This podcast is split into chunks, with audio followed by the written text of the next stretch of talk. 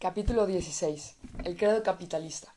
El dinero ha sido esencial tanto para construir imperios como para promover la ciencia, pero ¿es el dinero el objetivo último de estas empresas o quizás solo una peligrosa necesidad? No es fácil entender el verdadero papel de la economía en la historia moderna. Se han escrito volúmenes enteros sobre la manera en que fundó estados y los arruinó, abrió nuevos horizontes y esclavizó a millones de personas, hizo girar las ruedas de la industria y condujo a cientos de especies a la extinción. Pero para comprender la historia económica moderna solo necesitamos comprender una única palabra. La palabra es crecimiento. Para bien o para mal, en la salud y en la enfermedad, la economía moderna ha crecido como un quinceañero saturado de hormonas, se come todo lo que encuentra a su paso y añade centímetros con más rapidez de lo que se tarda en contarlos. Durante la mayor parte de la historia, la economía mantuvo aproximadamente el mismo tamaño. Si la producción global aumentó, pero esto se debió principalmente a la expansión demográfica y a la colonización de nuevas tierras, la producción per cápita se mantuvo estática. Sin embargo, todo esto cambió en la época moderna. En 1500, la producción global de bienes y servicios era del orden de unos 185 mil millones de euros. En la actualidad se sitúa alrededor de los 45 billones de euros. Y aún más importante, en 1500 la producción anual per cápita era de 400 euros de promedio, mientras que en la actualidad cada hombre, mujer y niño produce de promedio 6.500 euros. ¿Qué es lo que explica este crecimiento prodigioso? La economía es un asunto notoriamente complicado. Para hacer las cosas más fáciles, imaginemos un ejemplo sencillo. Samuel Avaro, un astuto financiero, funda un banco en El Dorado, California. A. A. Marrullero, un constructor con futuro en El Dorado, termina su primer trabajo de envergadura y recibe el pago en metálico por la cantidad de un millón de dólares. Deposita esta suma en el banco del señor Ávaro. Ahora el banco dispone de un millón de dólares en capital. Mientras tanto, Juana Rosquilla, una cocinera experimentada pero pobre, piensa que existe una oportunidad de negocio. En su parte de la ciudad no hay una panadería y pastelería realmente buena, pero no tiene suficiente dinero como para comprar una instalación completa con hornos industriales, fregaderos, cuchillos y cacerolas. Se dirige al banco, presenta su plan de negocio a Avaro y lo persuade de que se trata de una inversión que vale la pena. Este le concede un préstamo de un millón de dólares, acreditando dicha suma en la cuenta bancaria de Rosquilla. Juan contrata ahora a Marrullero, el constructor, para que construya y amueble su pastelería. Su precio es de un millón de dólares. Cuando ella le paga con un cheque contra su cuenta, Marrullero lo deposita en su cuenta en el banco de Avaro. De modo que, ¿cuánto dinero tiene Marrullero en su cuenta bancaria? Correcto, dos millones de dólares. ¿Cuánto dinero en efectivo tiene en su caja fuerte del banco? Correcto, un millón de dólares. La cosa no termina aquí. Como suelen hacer los constructores, a los dos meses de empezar las obras, Marrullero informa a Rosquilla de que, debido a problemas y gastos imprevistos, la factura por la construcción de la panadería y pastelería subirá en realidad a dos millones de dólares. La señora Rosquilla no está en lo absoluto contenta, pero no puede detener las obras a medio terminar, de manera que efectúa otra visita al banco. Convence al señor Ávaro para que le conceda un préstamo adicional, y el banquero deposita otro millón de dólares en la cuenta de la cocinera, esta transfiere el dinero a la cuenta del constructor. ¿Cuánto dinero tiene ahora Marrullero en su cuenta bancaria? Ha conseguido tres millones de dólares.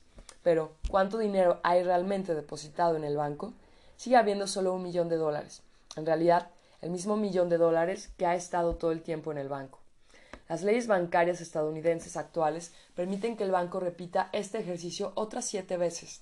El constructor tendría al final 10 millones de dólares en su cuenta, aunque el banco sigue sin tener más que un millón de dólares en su cámara acorazada. A los bancos se les permite prestar 10 dólares por cada dólar que posean realmente, lo que significa que el 90% de todo el dinero de nuestras cuentas bancarias no está cubierto por monedas y billetes reales. Si todos los cuentacorrientistas de Barclays Bank pidieran de repente su dinero, el Barclays Bank se hundiría de inmediato, a menos que el gobierno se decidiera a salvarlo. Lo mismo ocurre con Lloyds y el Deutsche Bank, Citibank y todos los demás bancos del mundo. Esto se parece a un gigantesco sistema Ponzi o piramidal, ¿no es verdad? Pero, si es un fraude, entonces toda la economía moderna es un fraude. El hecho es que no es un engaño, sino más bien un tributo a las asombrosas capacidades de la imaginación humana, lo que permite que los bancos y la economía entera sobrevivan y prosperen es nuestra confianza en el futuro. Esta confianza es el único respaldo para la mayor parte del dinero del mundo. En el ejemplo de la pastelería, la discrepancia entre el estado de cuenta corriente del constructor y la cantidad de dinero que hay realmente en el banco en la pastelería de la señora Rosquilla, el señor Avaro ha puesto el dinero del banco en el activo, confiando en que un día dará beneficios. La pastelería todavía no ha horneado ni una hogaza de pan, pero Rosquilla y Avaro prevén que dentro de un año estará vendiendo diariamente miles de hogazas, panecillos, bollos, pasteles y galletas, con unos magníficos beneficios, entonces la señora Rosquilla podrá devolver su crédito con interés. Si en ese momento el señor Marrullero decide retirar sus ahorros, Avaro podrá darle el dinero. Así toda la operación se basa en la confianza en un futuro imaginario, la confianza que la empresaria y el banquero tienen en la panadería de sus sueños, junto con la confianza del constructor en la solvencia futura del banco. Ya hemos visto que el dinero es una cosa asombrosa porque puede representar multitud de objetos diferentes y convertir cualquier cosa en casi cualquier otra cosa. Sin embargo, antes de la era moderna esta capacidad estaba limitada. En la mayoría de los casos, el dinero podía representar y convertir únicamente cosas que ya existían en el presente. Esto imponía graves limitaciones al crecimiento, puesto que hacía muy difícil financiar empresas nuevas. Consideraremos de nuevo, consideremos de nuevo nuestra panadería. ¿Podría haberla obtenido la señora Rosquilla si el dinero solo pudiera representar objetos tangibles? No. En el presente ella tiene muchos sueños, pero ningún recurso tangible. La única manera de que pudiera conseguir la construcción de la panadería habría sido encontrar un constructor dispuesto a trabajar hoy y a recibir el pago a algunos años vista. ¿Sí? Y cuando la, y cuando la panadería y pastelería empezara a producir dinero. ¡Ay! Esos constructores son una raza muy rara, de modo que nuestra emprendedora se encuentra en apuros. Si no tiene una pastelería, no puede hornear pasteles. Sin pasteles, no puede conseguir dinero. Sin dinero, no puede contratar a un constructor. Sin un constructor, no tiene pastelería. La humanidad estuvo atrapada en este brete durante miles de años. Como resultado, las economías permanecieron congeladas. La manera de salir de la trampa no se descubrió hasta la época moderna con la aparición de un nuevo sistema basado en la confianza en el futuro. En él, la gente acordó representar bienes imaginarios, bienes que no existen en el presente, con un tipo de dinero especial al que llamaron crédito. El crédito nos permite construir el presente a expensas del futuro. Se basa en la suposición de que es seguro que nuestros recursos futuros sean mucho más abundantes que nuestros recursos actuales hay toda una serie de oportunidades nuevas y magníficas que se abren ante nosotros si podemos construir cosas en el presente utilizando los ingresos futuros. Si el crédito es una cosa tan maravillosa, ¿por qué nadie pensó antes en él? Claro que lo hicieron. Los acuerdos crediticios de un tipo u otro han existido en todas las culturas humanas y se remontan al menos hasta el antiguo Sumer. El problema en las épocas anteriores no era que nadie hubiera tenido la idea o supiera cómo usarla era que la gente raramente quería extender mucho crédito porque no confiaban en que el futuro fuera mejor que el presente. Por lo general creían que las épocas pasadas habían sido mejores que su propia época y que el futuro sería peor, o, en el mejor de los casos, muy parecido.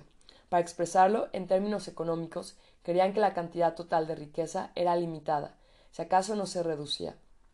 Por lo tanto, la gente consideraba que era una mala apuesta suponer que ellos personalmente, o su reino, o todo el mundo, producirían más riquezas dentro de diez años. Los negocios parecían un juego de suma cero. Desde luego, los beneficios de una panadería concreta podían aumentar, pero solo a expensas de la panadería vecina. Venecia podría medrar, pero solo si Génova se empobrecía. El rey de Inglaterra podría enriquecerse, pero solo robando al rey de Francia. El pastel se podía cortar de muchas maneras distintas, pero nunca aumentaba de tamaño. Esa es la razón por la que muchas culturas llegaron a la conclusión de que amasar grandes sumas de dinero era pecaminoso. Tal como dijo Jesús, es más fácil que un camello entre por el ojo de una aguja que entre un rico en el reino de los cielos. Mateo 19, 24. Si el pastel es estático y yo poseo una porción grande del mismo, entonces debo haber cogido la porción de alguien. Los ricos estaban obligados hacer penitencia por sus malas obras, dando parte de las riquezas que le sobraban a actos de caridad. Si el pastel global mantenía el mismo tamaño, no había margen para el crédito. El crédito es la diferencia entre el pastel de hoy y el pastel de mañana. Si el pastel permanece invariable, ¿por qué extender crédito? Sería un riesgo inaceptable a menos que uno creyera que el panadero o el rey que nos pide nuestro dinero podrán robarle una porción a un competidor. De manera que en el mundo premoderno era difícil conseguir un préstamo, y cuando se conseguía uno solía ser pequeño, a corto plazo y sujeto a unas tasas de interés elevadas. De modo que a los emprendedores honrados les resultaba difícil abrir nuevas panaderías y los grandes reyes que querían construir palacios o emprender guerras no tenían otra elección que conseguir los fondos necesarios mediante impuestos y tarifas elevados. Eso ya les iba bien a los reyes, mientras sus súbditos se mantenían dóciles.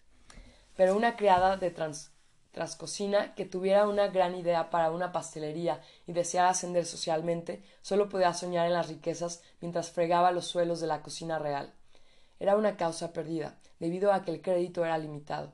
La gente tenía dificultades en financiar nuevos negocios.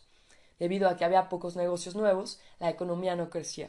Puesto que no crecía, la gente suponía que nunca lo haría, y los que tenían capital recelaban de extender crédito. La expectativa de estancamiento se cumplía. Un pastel que crece. Después vino la revolución científica y la idea de progreso. La idea de progreso se basa en la hipótesis de que si admitimos nuestra ignorancia e invertimos recursos en la investigación, las cosas pueden mejorar. Esta idea pronto se tradujo en términos económicos.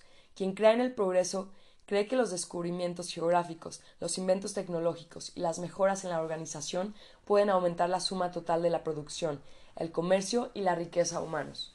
Nuevas rutas comerciales en el Atlántico podían prosperar sin arruinar las antiguas rutas en el Océano Índico. Se podían producir nuevos bienes sin reducir la producción de los antiguos. Por ejemplo, se podía abrir una nueva pastelería especializada en pasteles de chocolate y croissants sin hacer que las panaderías especializadas en producir pan se arruinaran. Simplemente todo el mundo desarrollaría nuevos gustos y comería más. Yo puedo ser rico sin que tú te empobrezcas. Yo puedo ser obeso sin que tú te mueras de hambre. Todo el pastel global puede aumentar. A lo largo de los últimos 500 años, la idea de progreso convenció a la gente para que depositara cada vez más confianza en el futuro. Dicha confianza creó crédito. El crédito produjo crecimiento económico real. El crecimiento reforzó la confianza en el futuro y abrió el camino para más crédito todavía. Esto no ocurrió de la noche a la mañana. La economía se comportaba más como una montaña rusa que como un globo. Pero a la larga, una vez superados los desniveles, la dirección general era inequívoca. Hoy en día hay tanto crédito en el mundo que los gobiernos, las empresas comerciales y las personas privadas obtienen fácilmente créditos grandes a largo plazo y a un interés bajo que exceden con mucho sus ingresos reales. La creencia en el pastel global en, el en crecimiento acabó siendo revolucionaria. En 1776, el economista escocés Adam Smith publicó La riqueza de las naciones, probablemente el manifiesto económico más importante de todos los tiempos. En el capítulo octavo de su primer volumen, Smith planteaba el siguiente razonamiento novedoso.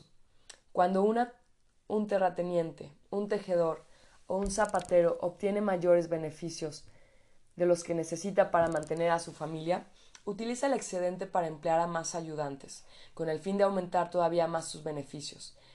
Cuantos más beneficios obtenga, más ayudantes podrá emplear. De ahí se sigue que un aumento en los beneficios de los empresarios privados es la base del aumento de la riqueza y la prosperidad colectivas. Quizá al lector esto no le parezca muy original, puesto que todos vivimos en un mundo capitalista que da por sentado el razonamiento de Smith. Cada día oímos en las noticias variaciones sobre este tema. Sin embargo, la afirmación de Smith de que el impulso egoísta humano de aumentar los beneficios privados es la base de la riqueza colectiva es una de las ideas más revolucionarias de la historia humana. Revolucionaria no solo desde una perspectiva económica, sino, más si cabe, desde una perspectiva moral y política. Lo que Smith dice es, en realidad, que la codicia es buena y que el hacerme rico yo beneficio a todos no solo a mí, el egoísmo es altruismo. Smith enseñó a la gente a pensar en la economía como una situación en la que siempre se gana, en la que mis beneficios son también tus beneficios. No solo podemos gozar ambos de una porción mayor del pastel de al mismo tiempo, sino que el aumento de tu porción depende del aumento de la mía. Si soy pobre, tú también lo serás, puesto que no puedo comprar tus productos o servicios. Si soy rico, tú también te enriquecerás, puesto que ahora puedes venderme algo. Smith negaba la contradicción tradicional entre riqueza y moralidad, y abría de par en par las puertas del cielo para los ricos. Ser rico significaba ser moral. En el relato de Smith, la gente se vuelve rica no al despojar a sus vecinos, sino al aumentar el tamaño global del pastel. Y cuando el pastel crece, todos salimos ganando. En consecuencia, los ricos son la gente más útil y más benévola de la sociedad, porque hacen girar las ruedas del crecimiento en beneficio de todos. Sin embargo, todo esto depende de que los ricos empleen sus ganancias para abrir nuevas fábricas y contraten a nuevos empleados, y que no malgasten en actividades no productivas. Por ello, Smith repetía como un mantra la máxima de que cuando los beneficios aumentan, el terrateniente o el tejedor emplearán a más ayudantes. Y no, cuando los beneficios aumentan, Scrooge guardará el dinero en una caja, fuerte y solo lo sacará de allí para contar sus monedas. Una parte crucial de la moderna economía capitalista fue la aparición de una nueva ética, según la cual los beneficios debían reinvertirse en producción. Esto genera más beneficios, que de nuevo se reinvierten en producción que generará más beneficios, y así sucesivamente ad infinitum. Las inversiones se pueden hacer de muchas maneras, ampliando la fábrica, realizando investigación científica, desarrollando nuevos productos, pero todas estas inversiones han de aumentar de alguna manera la producción y traducirse en mayores beneficios. En el nuevo credo capitalista, el primer mandamiento y el más sagrado de todos es los beneficios de la producción han de reinvertirse en aumentar la producción. Esta es la razón por la que el capitalismo se llama capitalismo. El capitalismo distingue el capital de la simple riqueza. El capital consiste en dinero, bienes y recursos que se invierten en producción. La riqueza en cambio, se entierra bajo el suelo o se malgasta en actividades improductivas. Un faraón que inyecta recursos es una pirámide no productiva, no es un capitalista.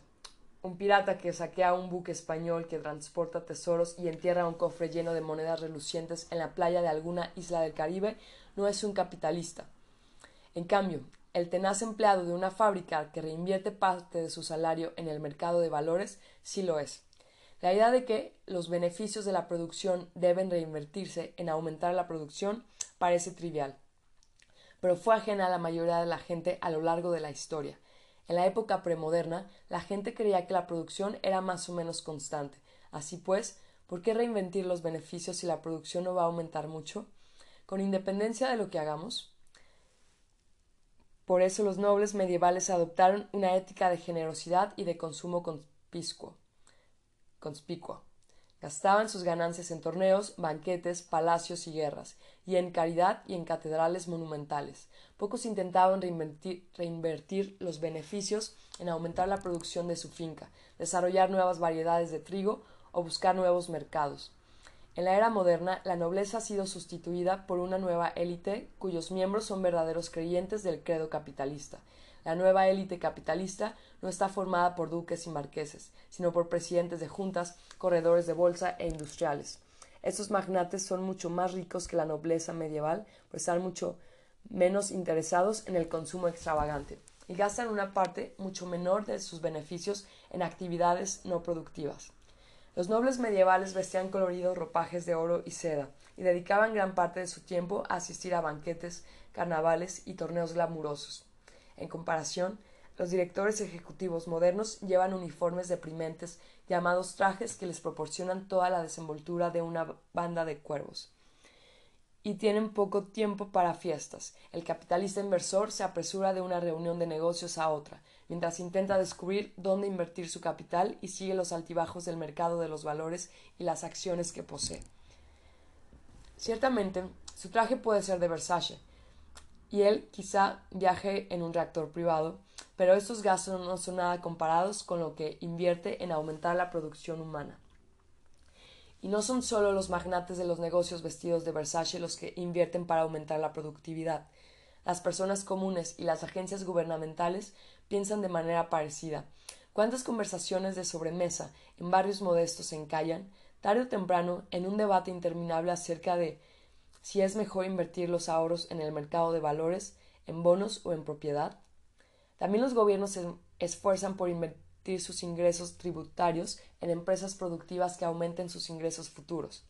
Por ejemplo, construir un nuevo puerto puede hacer que las fábricas lo tengan más fácil para exportar sus productos, lo que les permitirá aumentar sus rentas imponibles con lo que aumentarán los ingresos futuros del gobierno. Otro gobierno puede preferir invertir en educación sobre la base de que la gente educada constituye los cimientos de lucrativas industrias de alta tecnología, que pagan muchos impuestos sin necesitar grandes instalaciones portuarias. El capitalismo empezó como una teoría acerca de cómo funciona la economía. Era a la vez descriptiva y prescriptiva. Ofrecía una explicación de cómo funcionaba el dinero y promovía la idea de que reinvertir los beneficios en la producción conduce a un crecimiento económico rápido. Pero el capitalismo se convirtió gradualmente en mucho más que una doctrina económica.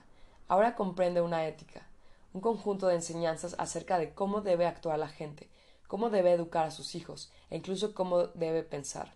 Su dogma principal es que el crecimiento económico es el bien supremo, o al menos un sustituto del bien supremo, porque tanto la justicia como la libertad e incluso la felicidad dependen todas del crecimiento económico. Preguntemos a un capitalista cómo llevar la justicia y la libertad política a lugares tales como Zimbabue o Afganistán, y es probable que nos suelte un discurso sobre cómo la afluencia económica y una clase media próspera son esenciales para tener instituciones democráticas estables y, por lo tanto, sobre la necesidad de inculcar a los miembros de las tribus afganas los valores de la libre empresa, del ahorro y la confianza en sí mismos. Esta nueva religión ha tenido asimismo una afluencia decisiva en el desarrollo de la ciencia moderna. La investigación científica suele ser financiada por los gobiernos o por empresas privadas. Cuando los gobiernos y los negocios capitalistas consideran la posibilidad de invertir en un proyecto científico concreto, la primera pregunta suele ser ¿Nos permitirá este proyecto aumentar la producción y los beneficios? ¿Producirá crecimiento económico? Un proyecto que no pueda salvar estos obstáculos tiene pocas posibilidades de encontrar un patrocinador. No hay ninguna historia de la ciencia moderna que pueda dejar al capitalismo fuera del panorama, y viceversa. La historia del capitalismo es ininteligible si no se tiene en cuenta la ciencia. La creencia del capitalismo en el crecimiento económico perpetuo va en contra de casi todo lo que conocemos acerca del universo. Una sociedad de lobos sería muy necia si creyera que el suministro de corderos seguiría creciendo de manera indefinida. No obstante, la economía humana ha conseguido crecer de forma exponencial a lo largo de la era moderna, únicamente gracias al hecho de que los científicos dan con otro descubrimiento, o artilugio cada pocos años. Ese ha sido el caso del continente americano, del motor de combustión interna o de ovejas modificadas genéticamente. Bancos y gobiernos imprimen dinero, pero en último término son los científicos quienes pagan la cuenta. Durante los últimos años, bancos y gobiernos han estado imprimiendo dinero de manera frenética. Todo el mundo está aterrorizado ante la posibilidad de que la crisis económica actual pueda detener el crecimiento de la economía. De modo que están creando de la nada billones de dólares, euros y yenes, inyectando crédito barato en el sistema, esperando que científicos, técnicos e ingenieros consigan dar con algo realmente grande antes de que estalle la burbuja. Todo depende de la gente que hay en los laboratorios. Nuevos descubrimientos en campos como la biotecnología y la nanotecnología podrían crear industrias totalmente nuevas, cuyos beneficios podrían respaldar los billones de dinero de mentirijillas que bancos y gobiernos han creado desde 2008. Si los laboratorios no cumplen dichas expectativas antes de que la burbuja estalle, nos encaminamos a tiempos realmente duros. Colón busca un inversor. El capitalismo desempeñó un papel decisivo no solo en el auge de la ciencia moderna, sino también en la aparición del imperialismo europeo, y para empezar, fue el imperialismo europeo el que creó el sistema de crédito capitalista. Desde luego, el crédito no se inventó en la Europa moderna, existía en casi todas las sociedades agrícolas y en el periodo moderno temprano la aparición del capitalismo europeo estuvo estrechamente relacionada con los acontecimientos económicos en Asia. Recordemos asimismo que hasta finales del siglo XVIII Asia era el motor económico del mundo, lo que significa que los europeos tenían mucho menos capital a su disposición que los chinos, los musulmanes o los indios. Sin embargo, en los sistemas sociopolíticos de China, la India y el mundo musulmán, el crédito desempeñaba únicamente un papel secundario. Quizá los mercaderes y banqueros en los mercados de Estambul, Isfahan, Delhi y Beijing pensaban al modo capitalista, pero los reyes y generales en palacios y fuertes tendían a despreciar a los mercaderes y al pensamiento mercantil. La mayoría de los imperios no europeos de principios de la era moderna fueron establecidos por grandes conquistadores como Nurhaci y Nader Shah, o por élites burocráticas y militares como en los imperios Qing y Otomano. Al financiar las guerras mediante tributos y saqueo, sin hacer distinciones sutiles entre los dos, debían poco a los sistemas de crédito y menos todavía les preocupaban los intereses de los banqueros e inversores. En Europa, en cambio, los reyes y generales adoptaron gradualmente el modo mercantil de pensar, hasta que los mercaderes, mercaderes y banqueros se convirtieron en la élite gobernante. La conquista europea del mundo fue financiada de manera creciente mediante créditos en lugar de serlo mediante impuestos y cada vez fue más dirigida por capitalistas cuyo principal ambición era recibir las máximas ganancias por sus inversiones. Los imperios construidos por banqueros y comerciantes vestidos con levitas y sombreros de copa vencieron a los imperios construidos por reyes y nobles vestidos de oro y relucientes armaduras. Los imperios mercantiles fueron simplemente mucho más astutos a la hora de financiar sus conquistas. Nadie quiere pagar impuestos, pero todo el mundo está contento a la hora de invertir. En 1484, Cristóbal Colón se dirigió al rey de Portugal con la propuesta de que financiara, una flota que navegaría hacia el oeste para encontrar una nueva ruta comercial hasta Asia Oriental. Tales exploraciones eran un negocio arriesgado y costoso. Se necesitaba mucho dinero para construir los barcos, comprar provisiones y pagar a marineros y soldados, y no había garantía de que la inversión rindiera ganancias. El rey de Portugal rechazó la propuesta. Al igual que un emprendedor inexperto en la actualidad, Colón no se rindió planteó su idea a otros inversores potenciales en Italia, Francia e Inglaterra y de nuevo en Portugal. En cada ocasión fue rechazado. Después probó suerte con Fernando e Isabel, mandatarios de la España recién unificada. Llevó consigo a algunos calvideros experimentados y con su ayuda consiguió convencer a la reina Isabel para que invirtiera. Tal como sabe cualquier escolar, Isabel obtuvo el premio gordo. Los descubrimientos de Colón permitieron a los españoles conquistar América, donde establecieron minas de oro y plata, así como plantaciones de azúcar y tabaco que enriquecieron a los reyes, banqueros y comerciantes españoles más allá de sus sueños más fantasiosos. Cien años después, los príncipes y banqueros estaban dispuestos a extender mucho más crédito a los sucesores de Colón, tenían más capital a su disposición gracias a los tesoros obtenidos en América e igualmente importante, los príncipes y banqueros tenían mucha más confianza en el potencial de la exploración y estaban más dispuestos a desprenderse de su dinero. Este fue el círculo mágico del capitalismo imperial. El crédito financió nuevos descubrimientos. Los descubrimientos condujeron a colonias. Las colonias proporcionaron beneficios. Los beneficios generaron confianza. Y la confianza se tradujo en más crédito. Nurhaci y Nader Shah se quedaron sin combustible después de unos pocos miles de kilómetros los emprendedores capitalistas no hicieron más que aumentar su impulso financiero de una conquista a la siguiente. Sin embargo, estas expediciones seguían siendo empresas arriesgadas, de modo que, a pesar de todo, los mercaderes, los mercados crediticios permanecieron bastante cautelosos. Muchas expediciones volvían a Europa con las manos vacías, después de no haber descubierto nada de valor. Los ingleses, por ejemplo, malgastaron mucho capital en infructuosos intentos de descubrir un paso noroccidental a Asia a través del Ártico. Otras muchas expediciones ni siquiera retornaron. Los buques chocaron con iceberg, se hundieron debido a tempestades tropicales o cayeron a manos de piratas. Con el fin de aumentar el número de inversores potenciales y reducir el riesgo que corrían, los europeos acudieron a sociedades anónimas de capital en acciones. En lugar de un único inversor que se jugaba todo el dinero en un solo buque destartalado, la compañía por acciones recogía dinero de un número elevado de inversores, cada uno de los cuales arriesgaba solo una pequeña fracción de su capital. Por lo tanto, se reducían los riesgos, pero no se ponía ningún límite a los beneficios. Incluso una pequeña inversión en el barco adecuado podía convertirlo a uno en millonario. Década tras década, Europa Occidental asintió al desarrollo de un sistema social refinado que podía reunir grandes sumas de crédito en poco tiempo y ponerlo a disposición de empresarios privados y de gobiernos. Este sistema podía financiar exploraciones y conquistas de manera mucho más eficiente que ningún reino o imperio. El poder recién descubierto del crédito se puede ver en la dura lucha entre España y Holanda. En el siglo XVI, España era el estado más poderoso de Europa y dominaba un vasto imperio global. Gobernaba sobre gran parte de Europa, grandes áreas de Norteamérica y Sudamérica, las islas Filipinas y una constelación de bases a lo largo de las costas de África y Asia. Todos los años, flotas cargadas con tesoros procedentes de América y Asia retornaban a los puertos de Sevilla y Cádiz. En cambio, Holanda era un pantano pequeño y ventoso, desprovisto de recursos naturales, un pequeño rincón de los dominios del rey de España.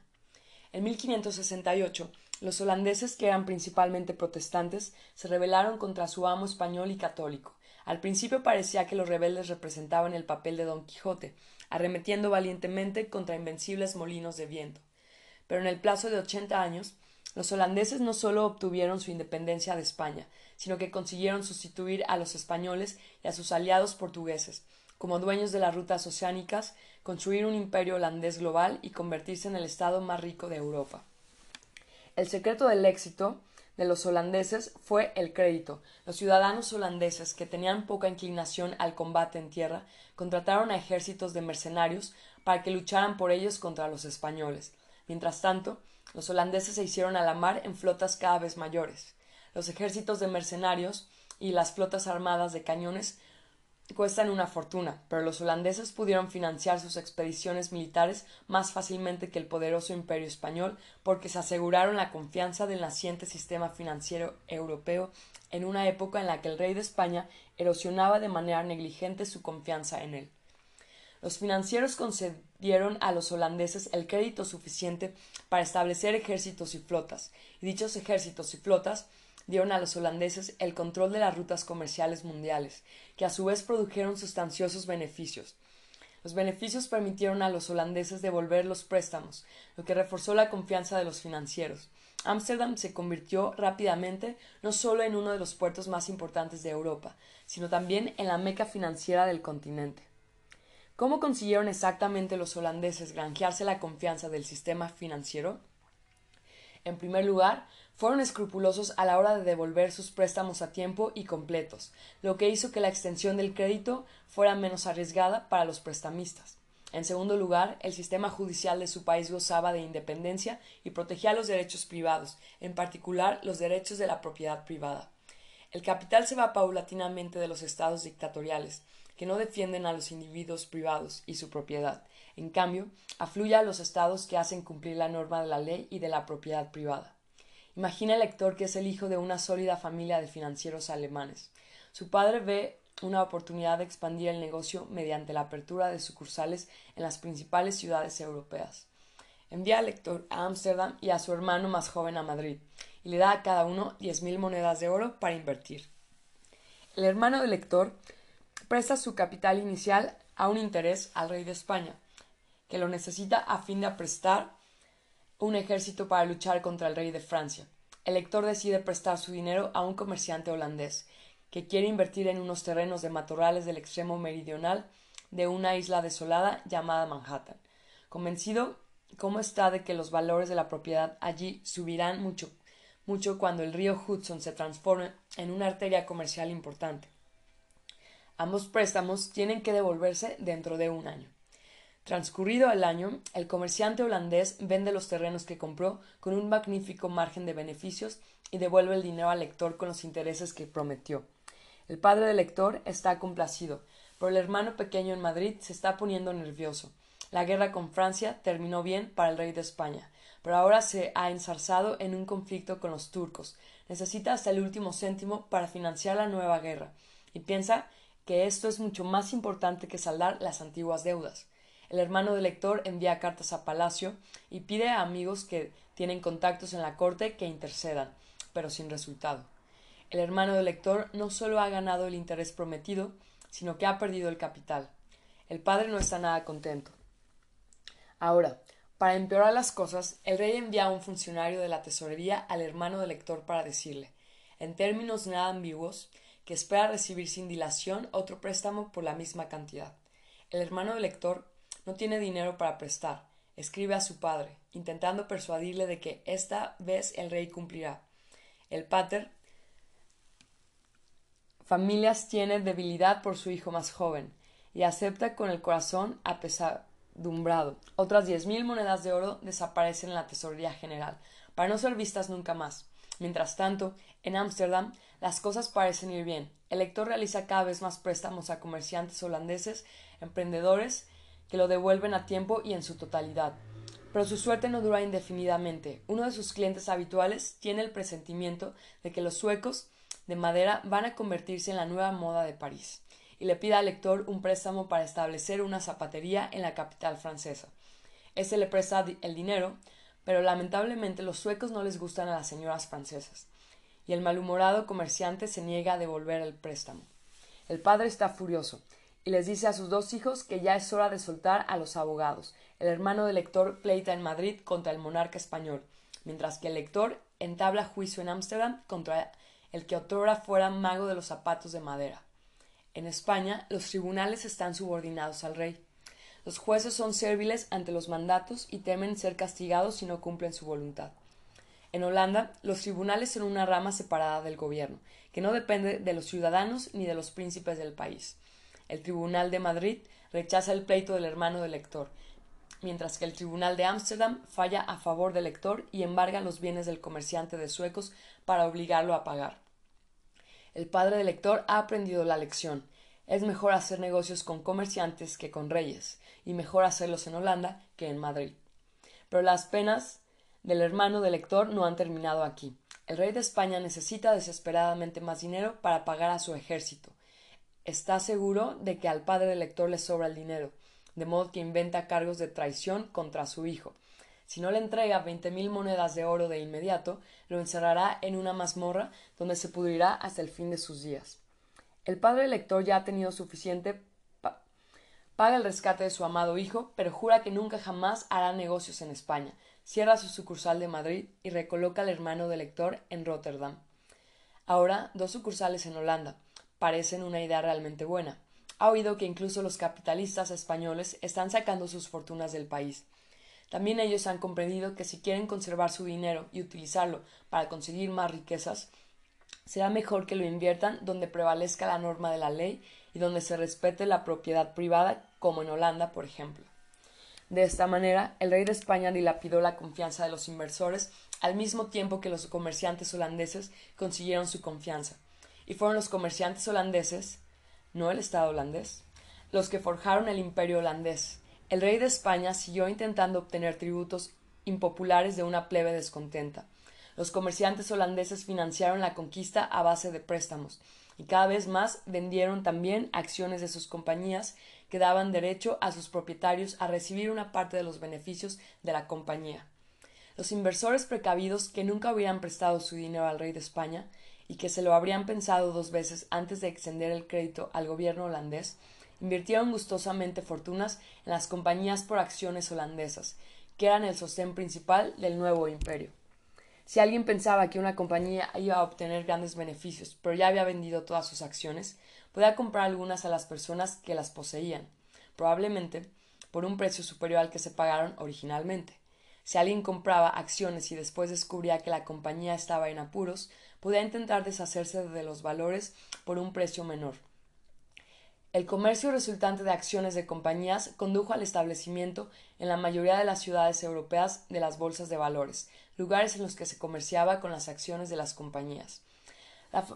La, más famosa compañía holandesa por acciones, la Compañía Holandesa de las Indias Orientales, VOC, se fundó en 1602, justo en la época en la que los holandeses se libraban del yugo español y el retumbar de la artillería española podía oírse todavía no lejos de los baluartes de Ámsterdam. La VOC empleó el dinero que obtuvo de vender acciones para construir buques, enviarlos a Asia y retornar con mercancías chinas, indias e indochinas. También financió acciones militares que emprendían los buques de la compañía contra competidores y piratas. Y finalmente, el dinero de la BOC financió la conquista de Indonesia. Indonesia es el mayor archipiélago del mundo. Sus miles y miles de islas estaban gobernadas a principios del siglo XVII por cientos de reinos, principados, sultanatos y tribus. Cuando los comerciantes de la BOC llegaron a Indonesia por primera vez en 1603, sus objetivos eran estrictamente comerciales. Sin embargo, con el fin de garantizar sus intereses comerciales y de maximizar los beneficios de los accionistas, los comerciantes de la VOC empezaron a luchar contra los potentados locales que cargaban tarifas exageradas, así como contra los competidores europeos. La VOC armó con cañones sus barcos mercantes, reclutó mercenarios europeos, japoneses, indios e indonesios, y construyó fuertes y libró batallas y asedios a gran escala. Esta empresa no puede parecer un poco extraña. Nos puede parecer un poco extraña, pero a principios de la Edad Moderna era común que las compañías privadas contrataran no solo soldados, sino también generales y almirantes, cañones y buques, e incluso ejércitos ya preparados. La comunidad internacional ya lo daba por hecho y ni siquiera encaraba una ceja cuando una compañía privada establecía un imperio. Una isla tras otra cayó ante los mercenarios de la VOC y una gran parte de la Indonesia se convirtió en una colonia de la VOC. La VOC gobernó Indonesia durante casi 200 años. Solo en 1800 el Estado holandés asumió el control de Indonesia, convirtiéndola en una colonia nacional holandesa durante los 150 años siguientes. Hoy en día hay personas que advierten que las empresas multinacionales del siglo XXI acumulan demasiado poder. La historia moderna temprana muestra precisamente lo lejos que esto puede llegar si se deja que los negocios se dediquen a sus propios intereses sin que se les controle. Mientras la Vogue opera, operaba en el Océano Índico, la compañía holandesa de las Indias Occidentales, WIC, surcaba el Atlántico con el fin de controlar el comercio en el importante río Hudson. La WIC construyó una colonia llamada Nueva Ámsterdam, en una isla en la desembocadura del río. La colonia fue amenazada por los indios y atacada repetidamente por los ingleses, que al final la capturaron en 1664. Los ingleses cambiaron su nombre por el de Nueva York. Los restos de la muralla construida por la WIC parece defender su colonia frente a los indios e ingleses se encuentran hoy bajo el pavimento de la calle más famosa del mundo, Wall Street. A medida que el siglo XVII llegaba a su fin, la complacencia y las costosas guerras continentales hicieron que los holandeses perdieran no solo Nueva York, sino también su lugar como motor financiero e imperial de Europa. El vacío que dejó se lo disputaron de manera violenta Francia y Gran Bretaña. Al principio parecía que Francia se hallaba en una posición mucho más fuerte, era mayor que Gran Bretaña, más rica, más poblada y poseía un ejército mayor y más experimentado. Pero Gran Bretaña consiguió ganarse la confianza del sistema financiero, mientras que Francia demostró no ser de fiar. El comportamiento de la corona francesa fue particularmente notorio durante lo que se llamó la burbuja del Mississippi, la mayor crisis financiera de la Europa del siglo XVIII. Dicha historia empieza asimismo con una compañía por acciones que construyó un imperio. En 1717, la Compañía del Mississippi, radicada en Francia, se dispuso a colonizar el valle inferior del río Mississippi, y en el proceso estableció la ciudad de New Orleans. Para financiar sus ambiciosos planes, la compañía, que tenía buenos contactos en la corte del rey Luis XV, vendió acciones en el mercado de valores de París. John Lowe, el director de la compañía, era también el gobernador del Banco Central de Francia. Además, el rey le había nombrado controleur general de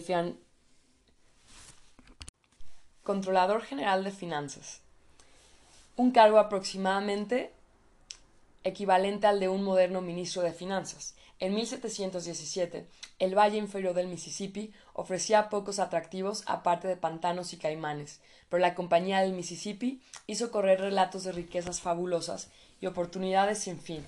Los aristócratas y hombres de negocios franceses y los imperturbables miembros de la burguesía urbana se creyeron tales fantasías, y el precio de las acciones de la compañía subió por las nubes. Inicialmente las acciones se ofrecieron a 500 libras cada una. El primero de agosto de 1719 las acciones se negociaban a 2.750 libras. El 30 de agosto valían 4.100 libras y el 4 de septiembre alcanzaron 5.000 libras. El 2 de diciembre el precio de una acción de la compañía superó el umbral de las 10.000 libras. La euforia recorría las calles de París. La gente vendía sus pertenencias y contrataba créditos enormes para comprar acciones de la compañía. Todos creían haber encontrado el camino fácil a la riqueza. Unos pocos días después empezó el pánico. Algunos especuladores se dieron cuenta de que los precios de las acciones eran completamente irreales e insostenibles. Creyeron que lo mejor era vender mientras los precios de las acciones estuvieran en su máximo. Al aumentar el número de acciones, su precio bajó. Cuando otros inversores vieron que el precio se reducía, también quisieron desprenderse con celeridad de sus acciones. El precio de las acciones se desplomó todavía más y generó una avalancha. Con el fin de estabilizar los precios, el Banco Central de Francia, bajo la dirección de su gobernador John Law, compró acciones de la Compañía del Mississippi, pero no pudo hacerlo indefinidamente. Al final se le acabó el dinero. Cuando esto ocurrió, el controlador general, el propio John Law, autorizó la emisión de más dinero con el fin de comprar más acciones. Esto colocó a todo el sistema financiero francés dentro de una burbuja, y ni siquiera este acto de malabarismo financiero pudo salvar la situación. El precio de las acciones de la compañía cayó de, las diez mil libras de nuevo hasta las mil y después se hundió por completo. Las acciones perdieron hasta el último sueldo de su valor, para entonces el Banco Central y la Hacienda Real poseían una enorme cantidad de acciones que no valían nada y no tenían dinero. Los grandes especuladores salieron relativamente bien parados. Habían vendido a tiempo. Los pequeños inversores lo perdieron todo y muchos se suicidaron. La burbuja del Mississippi fue uno de los desastres financieros más sonados de la historia. El sistema financiero real francés nunca se recuperó totalmente del golpe. La manera en que la Compañía del Mississippi usó su poder político para manipular los precios de las acciones y para promover el frenesí comprador hizo que la opinión pública perdiera la fe en el sistema bancario francés y en el talento financiero del rey de Francia. A Luis XV le resultó cada vez más difícil conseguir crédito. Esta fue una de las razones principales por las que el imperio francés de ultramar cayó en manos inglesas, mientras que Gran Bretaña podía conseguir fácilmente dinero prestado y a bajo tipo de interés. Francia tenía dificultades para obtener préstamos y tenía que pagar por ellos intereses elevados. Con el fin de financiar sus crecientes deudas, el rey de Francia pidió prestado cada vez más dinero a tipos de interés cada vez más altos. Finalmente, en la década de 1780, Luis XVI, que había subido al trono a la muerte de su abuelo, se dio cuenta de que la mitad de su presupuesto anual se destinaba a pagar los intereses de sus préstamos y que se dirigía a la bancarrota. De mala gana, Luis XVI convocó en 1789 los Estados Generales, el Parlamento francés, que no reunía desde hace un siglo y medio, y con el fin de encontrar una solución a la crisis, así empezó la Revolución Francesa. Mientras el imperio francés de ultramar se desmoronaba, el imperio británico se expandía rápidamente. Al igual que el imperio holandés, antes que él, el imperio británico lo establecieron en gran parte compañías anónimas por acciones privadas radicadas en la Bolsa de Valores de Londres.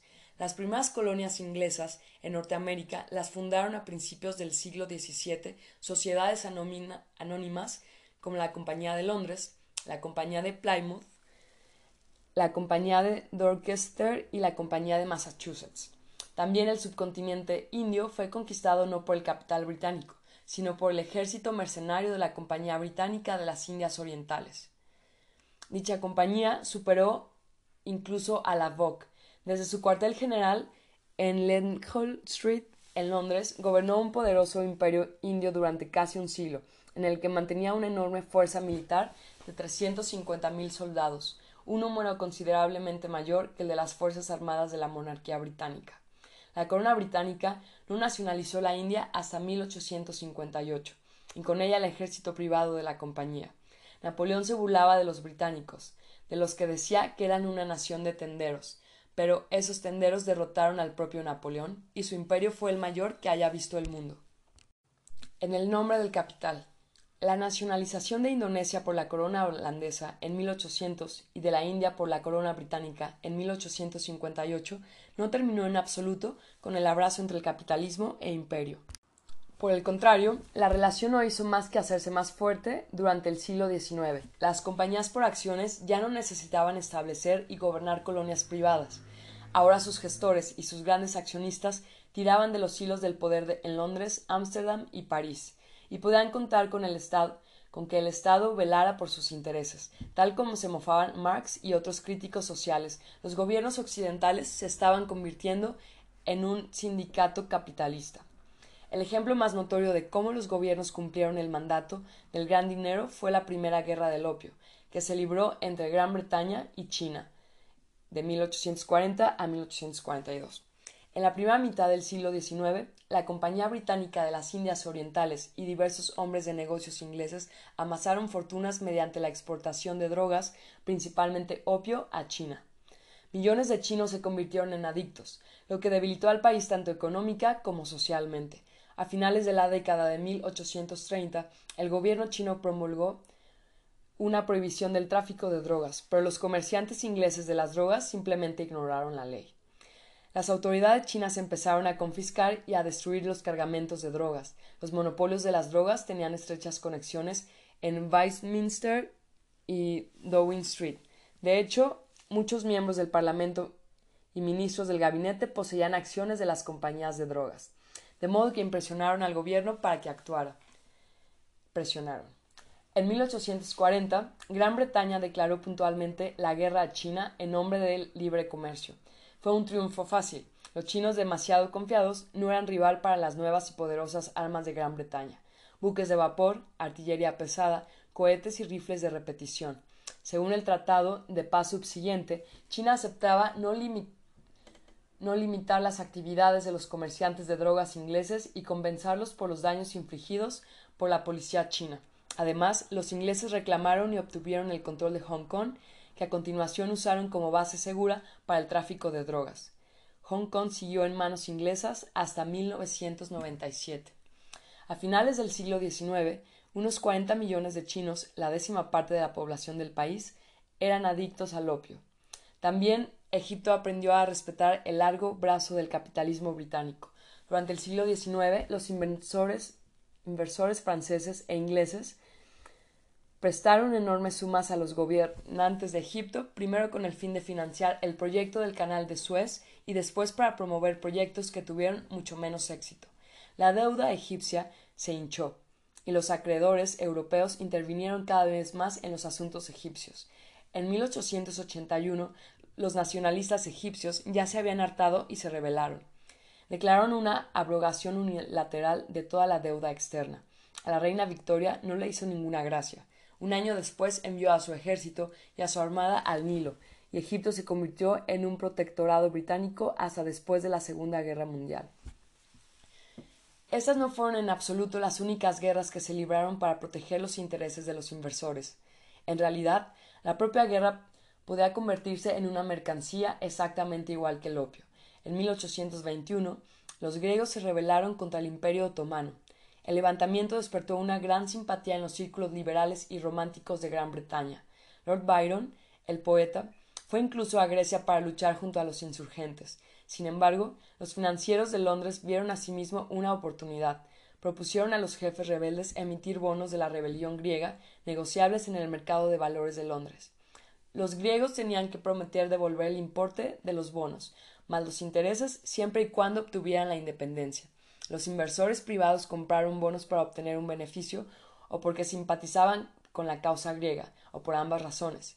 El valor de los bonos de la rebelión griega subía y bajaba en la bolsa de Londres según los éxitos y fracasos militares en los campos de batalla de la Hélade.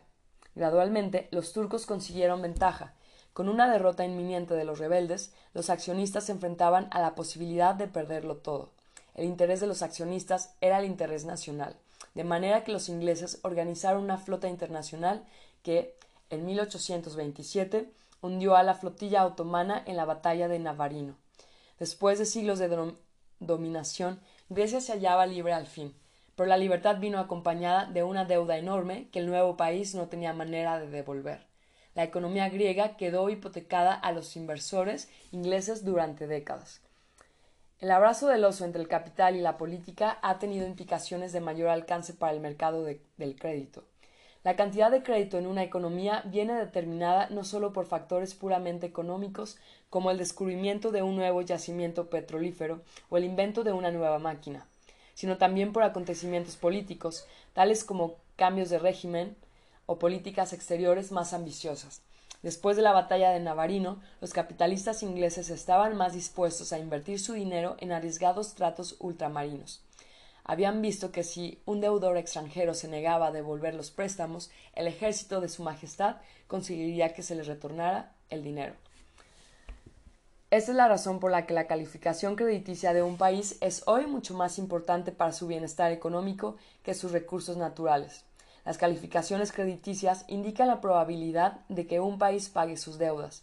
Además de datos puramente económicos, tienen en cuenta factores políticos, sociales e incluso culturales un país rico en petróleo, pero sometido a un gobierno despótico, guerras endémicas y un sistema judicial corrupto, recibirá por lo general una baja calificación crediticia. Como resultado, es probable que permanezca relativamente pobre, puesto que no podrá obtener el capital necesario para sacar el máximo partido de sus riquezas petrolíferas. Un país carente de recursos naturales, pero que goza de paz, un sistema judicial justo y un gobierno libre, es probable que reciba una elevada calificación crediticia. Así podrá obtener el capital barato suficiente para sostener un buen sistema educativo y promover una floreciente industria de alta tecnología. El culto del libre mercado. El capital y la política se influyen mutuamente en tal medida que sus relaciones son objeto de acalorados debates por parte de economistas, políticos y la opinión pública en general, los acérrimos capitalistas suelen aducir que el capital debería ser libre para influir sobre la política, pero que no se debería dejar que la política influyera sobre el capital. Argumentan que, cuando los gobiernos interfieren en los mercados, los intereses políticos hacen que efectúen inversiones insensatas que conducen a un crecimiento más lento.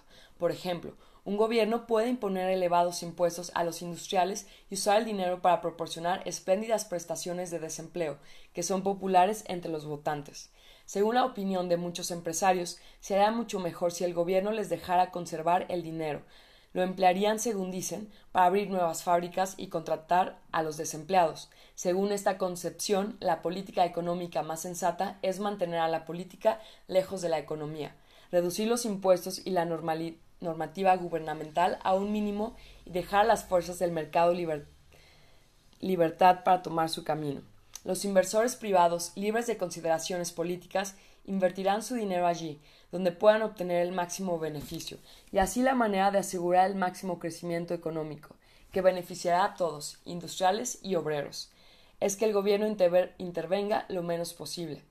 Esta doctrina del libre mercado es en la actualidad la variante más común e influyente del credo capitalista. Los defensores más entusiastas del libre mercado critican las aventuras militares en el exterior con el mismo celo que los programas de bienestar en casa. Ofrecen a los gobiernos del mismo consejo que los maestros zen a los iniciados. No hagas nada. Pero en su forma extrema, creer en el libre mercado es tan ingenuo como creer en Papá Noel. Simplemente no existe un mercado libre de todo prejuicio político. El recurso económico más importante es la confianza en el futuro, y dicho recurso se ve amenazado constantemente por ladrones y charlatanes. Por sí mismos, los mercados no ofrecen ninguna protección contra el fraude, el robo y la violencia.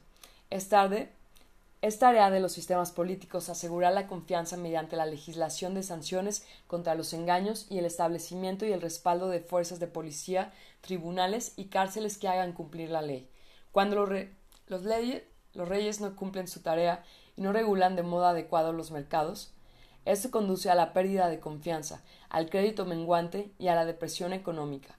Esa fue la lección que enseñó la burbuja de compañía del Mississippi de 1719 y para quien la haya olvidado, se le recordará la burbuja inmobiliaria de Estados Unidos de 2007, el hundimiento del crédito y la recesión subsiguientes. El infierno capitalista. Hay una razón más fundamental todavía por la que es peligroso conceder libertad total a los mercados. Adam Smith nos enseñó que el zapatero utilizaría sus ganancias adicionales para emplear a más ayudantes. Esto implica que la codicia egoísta es beneficiosa para todos, puesto que las ganancias se emplean para expandir la producción y contratar a más empleados. Pero, ¿Qué ocurre si el avaricioso zapatero aumenta sus beneficios al pagar menos a sus empleados y al aumentar sus horas laborables? La respuesta genérica es que el libre mercado protegería a los empleados. Si nuestro zapatero paga muy poco y exige demasiado, es natural que los mejores empleados lo abandonen y se vayan a trabajar para sus competidores. El zapatero tirano se encontrará finalmente con los peores obreros, o sin obreros en absoluto. Tendrá que enmendar su comportamiento o dejar el negocio.